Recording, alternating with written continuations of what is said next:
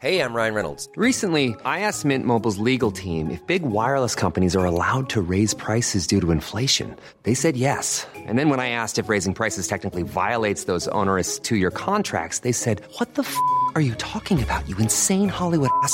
So to recap, we're cutting the price of Mint Unlimited from $30 a month to just $15 a month. Give it a try at mintmobile.com slash switch. $45 upfront for three months plus taxes and fees. Promo rate for new customers for limited time. Unlimited more than 40 gigabytes per month. Slows. Full terms at mintmobile.com.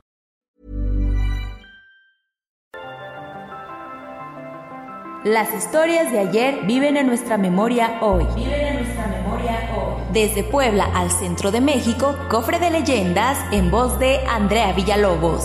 Comenzamos. El niño doctor de Tepeaca. Esta historia se remonta a los primeros meses del año de 1942, cuando se hacían los arreglos para concretar el 5 de mayo la inauguración del Hospital Civil Municipal de Tepeaca. Esta celebración estaría a cargo del entonces presidente de la República, Manuel Ávila Camacho, y del gobernador del estado de Puebla, Gonzalo Bautista Castillo. El día llegó y entre los habitantes de dicho municipio había mucho, mucho júbilo, un júbilo que nadie imaginaba que iba a trascender fronteras. Fueron cuatro las religiosas de la congregación josefina las encargadas de fungir como enfermeras del nuevo nosocomio pero de entre ellas sobresalía la hermana María del Carmen Barrios Báez, pues traía consigo un preciado regalo que le habían dado sus padres cuando decidió entrar a la orden. Era una imagen de poco más de 50 centímetros de altura y tallada en madera. Era la imagen del niño Jesús que poco a poco atrajo la atención de los tepiaqueses y cada vez era adorada por más personas. Después de un tiempo, la madre Carmelita pidió a las autoridades del pueblo un espacio digno para rendirle culto a la ya muy venerada imagen. Las autoridades accedieron y para ello se acondicionó un pequeño cuarto al interior del nosocomio. Ahí acudían los fieles a externar sus plegarias por la salud de sus enfermos.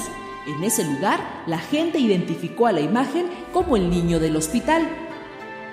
Su devoción crecía y crecía rápidamente y los testimonios de sus milagros realizados a enfermos se difundían entre los fieles y creyentes de la región y entonces era aún más querido.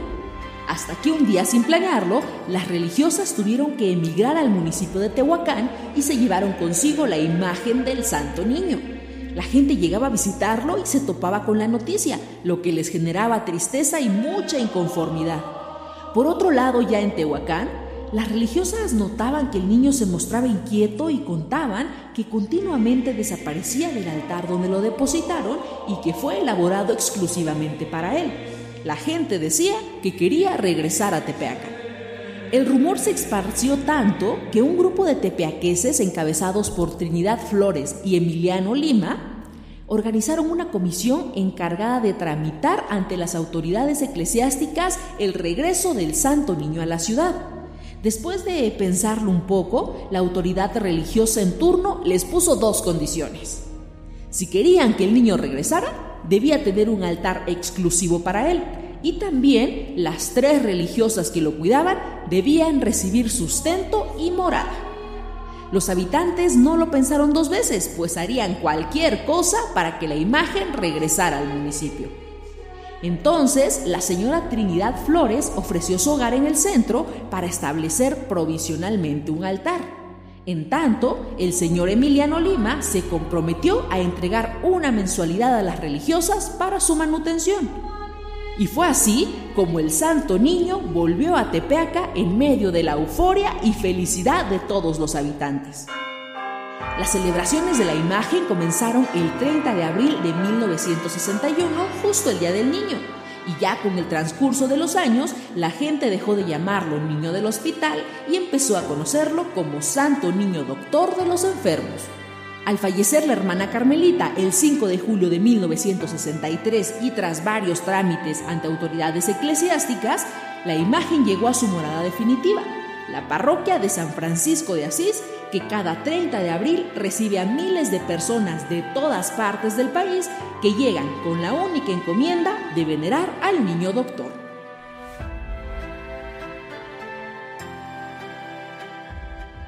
El cofre se ha cerrado.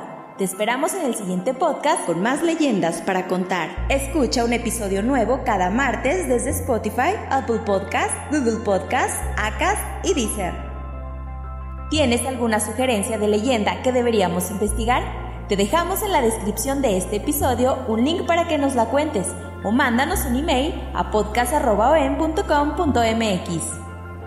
Esto fue una producción de El Sol de Zacatecas para Organización Editorial Mexicana. Mmm, ya llegó la hora de comer. Alimenta tus sentidos con las recetas y recomendaciones de Aderezo. Escúchalo ya en Podcast OM. Even when we're on a budget, we still deserve nice things. Quince is a place to scoop up stunning high-end goods for 50 to 80% less than similar brands. They have buttery soft cashmere sweaters starting at $50, luxurious Italian leather bags, and so much more. Plus, Quince only works with factories that use safe, ethical, and responsible manufacturing. Get the high-end goods you'll love without the high price tag with Quince. Go to quince.com/style for free shipping and 365-day returns.